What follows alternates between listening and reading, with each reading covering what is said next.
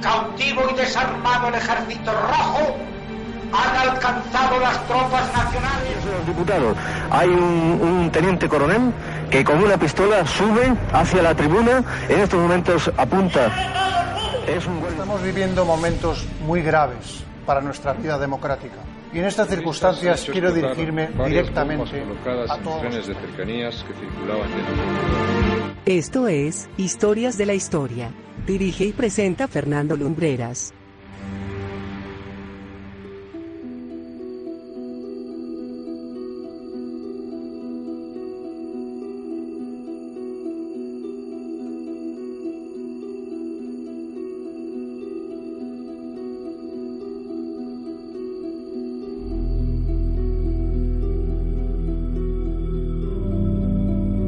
Muy buenas noches amigos y bienvenidos una semana más a Historias de la Historia aquí en la sintonía de Viva.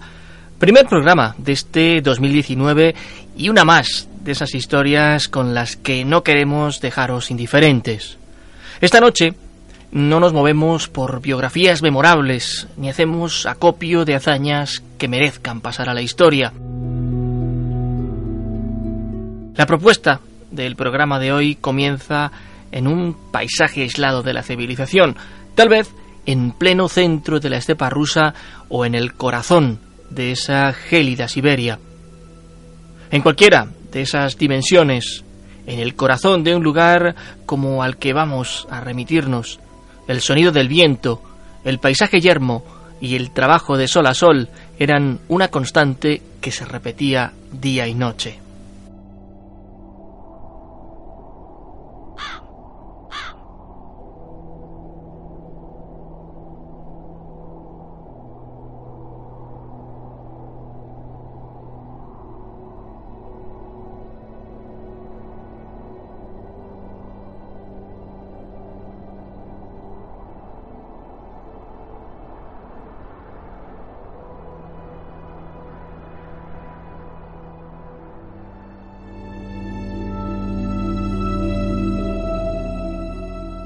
Esta noche, en Historias de la Historia, os proponemos un viaje del que muy pocas veces se habla. Se menciona la política de campos de concentración del régimen nazi, pero no se habla casi nada del otro bando, y es momento de que también conozcáis de su existencia.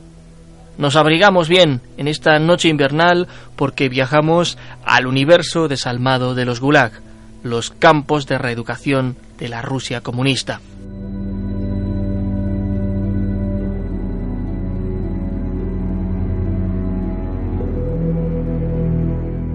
Aislados, en mitad de la nada, con la única compañía de las desoladas montañas siberianas o en el corazón mismo de la estepa rusa se encontraban los gulag, los campos de trabajos forzados a los que iban a cumplir condena aquellos a quienes el régimen comunista consideraba elementos subversivos.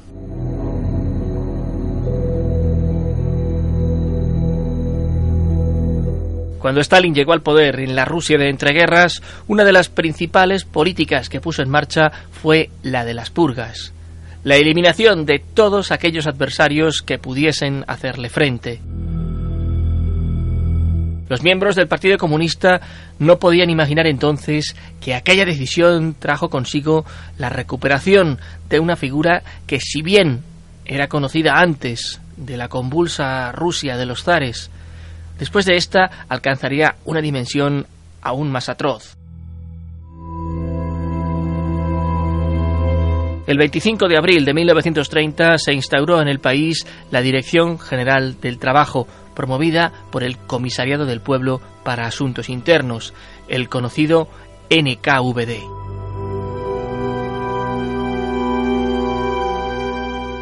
Esta nueva institución era la encargada de administrar el sistema de campos de trabajo.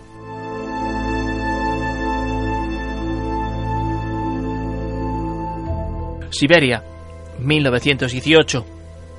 Cuando los ecos de los sucesos de Moscú y el fin de la Primera Guerra Mundial eran apenas un susurro en esta gélida región, ya funcionaban los llamados cátorgas, cárceles amparadas por el derrumbado sistema zarista.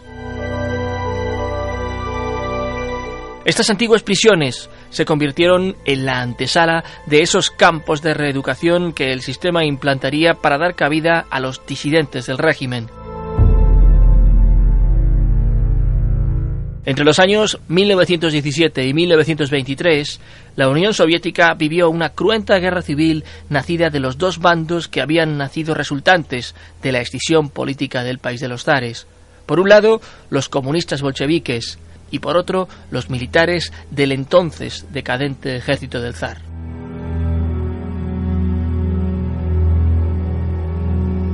aquellas apartadas prisiones siberianas fueron enviados los considerados enemigos del pueblo, aristócratas, políticos opositores, religiosos ortodoxos y delincuentes comunes. Como el sistema decía no estaba dispuesto a mantener a ociosos, se dotó a las instalaciones de infraestructuras para la realización de trabajos de gran dureza. Minas, aserraderos, plantas de procesado de metales, cualquier cosa servía para que aquellos que presuntamente no eran bienvenidos a los ojos del régimen se redimieran.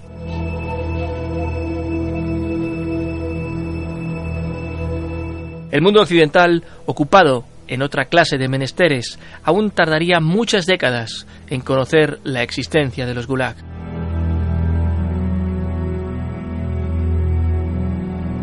El camino para ingresar en una de aquellas instalaciones era relativamente sencillo. Normalmente por delación o por investigación del propio sujeto a través de la policía secreta, la OGPU, esta procedía al arresto del individuo para en pocos días someterle a un juicio con nulas garantías. En ocasiones ni siquiera había juicio, simplemente una mano negra dictaminaba que se le enviase al campo y se obedecía sin rechistar.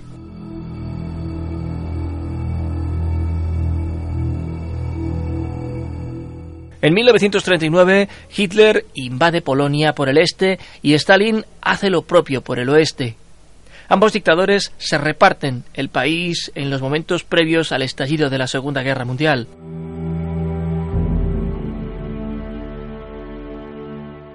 El comunismo se abre paso en la Polonia ocupada con más fuerza que el nazismo, aunque será a partir del avance soviético, en los últimos compases de la contienda, cuando el país acabe completamente bajo el yugo estalinista. Muchos polacos fueron enviados a los remotos gulags siberianos.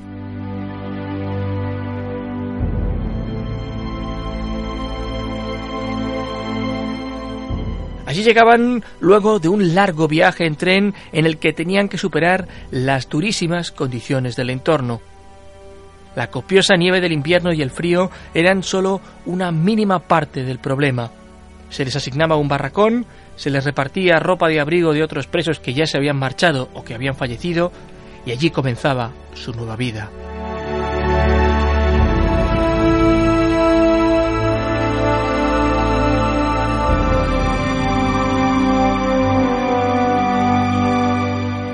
Lo cierto es que la mortalidad en los gulags soviéticos era muy inferior a la de los campos de exterminio alemanes, pero aún con todo eran cifras elevadas. Según informes sin confirmar, solo en 1942 perdieron la vida alrededor de 248.000 prisioneros. Fue el año más aciago en la historia del Gulag.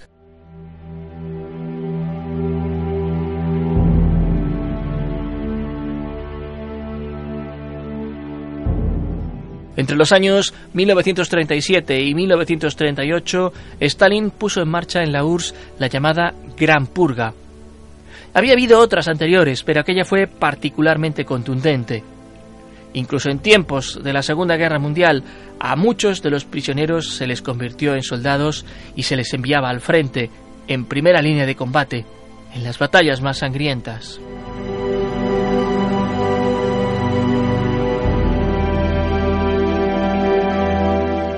Cuando la religión ortodoxa fue de nuevo admitida dentro de las fronteras soviéticas, muchos de los sacerdotes que fueron encarcelados salieron de los campos y regresaron a las ciudades.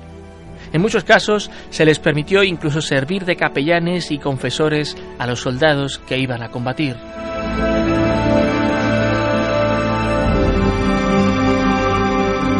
Tras la Segunda Guerra Mundial, el número de personas que vivían bajo el sistema de campos de trabajo en la URSS aumentó considerablemente, alcanzando la cifra de más de dos millones y medio en los primeros años de la década de 1950.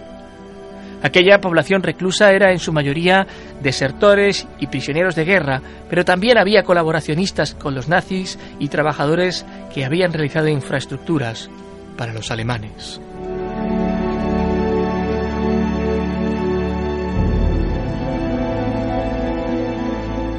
La jornada de trabajo en un gulag comenzaba temprano, cuando aún no habían asomado las primeras luces del día. El frío extremo de algunas zonas de Rusia era la única compañía de aquellos trabajadores forzados que cortaban troncos de árboles o ponían raíles de vías férreas. La comida no era abundante, apenas un platillo de sopa y un mendrugo de pan.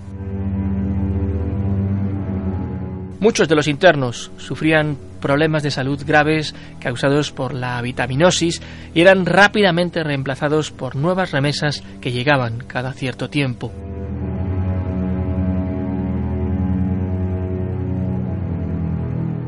Dado que en la URSS no existía la condición de presos políticos, los que llegaban al Gulag en condición de traidores a la patria no contaban con las alianzas que sí tenían, por ejemplo, los delincuentes comunes.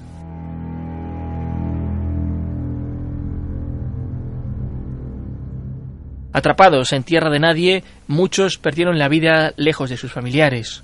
Otros aguantaban en condiciones calamitosas, llegando incluso en ocasiones al propio suicidio.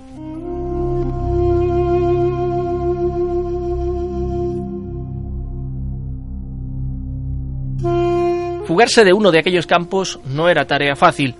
La taiga siberiana y los animales que la habitaban eran peores incluso que los carceleros. No obstante, hubo quien lo logró.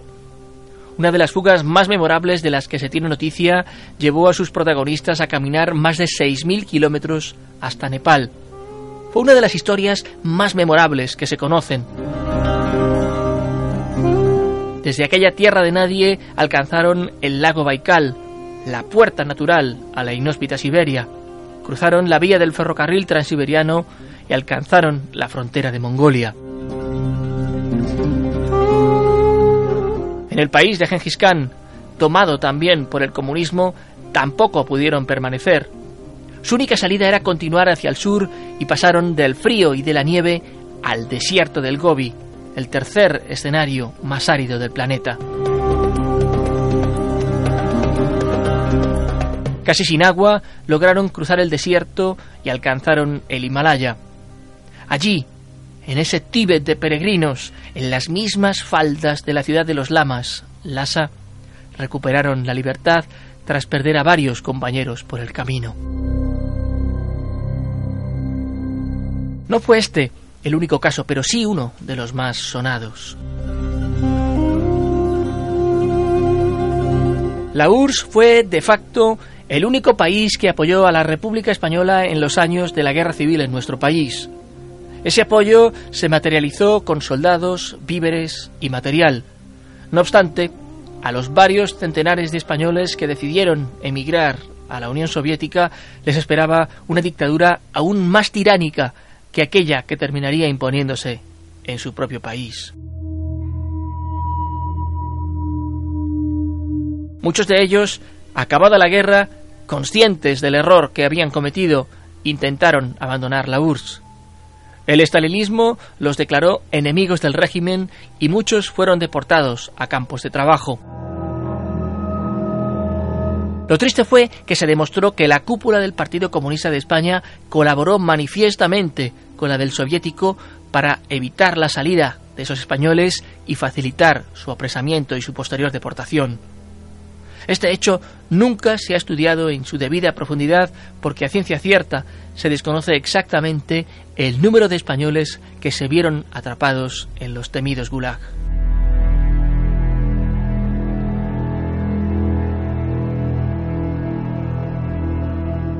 Las cárceles de Lubyanka y Lefortovo se convirtieron en centros de tortura de presos para después ser conducidos a los terribles campos. El 25 de enero de 1960, el Ministerio del Interior de la Unión Soviética publica la Orden 20, que de facto liquidaba el sistema de trabajo de los Gulag. Finalizaba así una de las páginas más oscuras de la antigua URSS, que entonces tampoco era tan conocida en la escena internacional. En el año 1973 aparece publicado un libro que abre los ojos al mundo sobre lo que había estado sucediendo durante décadas en el epicentro del comunismo en el planeta. Alexander Solzhenitsyn publica en París Archipiélago Gulag. El libro, redactado entre los años 1958 y 1968, ponía de manifiesto esa férrea política de reeducación del estalinismo. Hubo de ser publicado en París, por supuesto, pero rápidamente se tradujo a otras lenguas y hoy se le considera uno de los libros imprescindibles del siglo XX. A España llegó en 1975.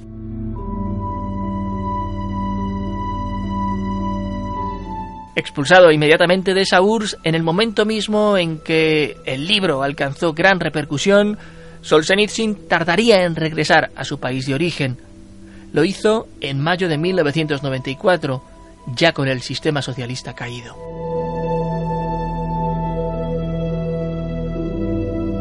Hoy día, museos en gran parte de Rusia recuerdan al más de un millón de personas que perdieron la vida en esos campos, si bien el obsesivo secretismo del régimen no permitió nunca conocer la verdadera naturaleza de esa tragedia. Supervivientes del Gulag dan testimonio de lo que vivieron al tiempo que en la Rusia de hoy se habla de volver a recuperar los trabajos forzados como medida disciplinaria para paliar el coste por recluso en las cárceles del antiguo país de los zares.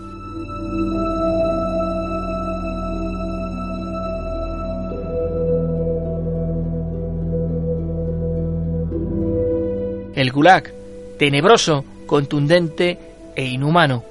Así hemos querido explicaroslo hoy, con los detalles que hemos podido recopilar. Esperamos que lo hayáis encontrado interesante.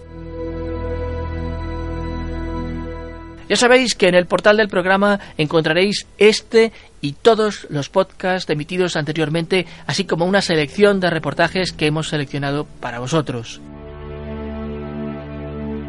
Nosotros regresaremos la próxima semana con una nueva historia. Hasta entonces, muy buenas noches y buena suerte.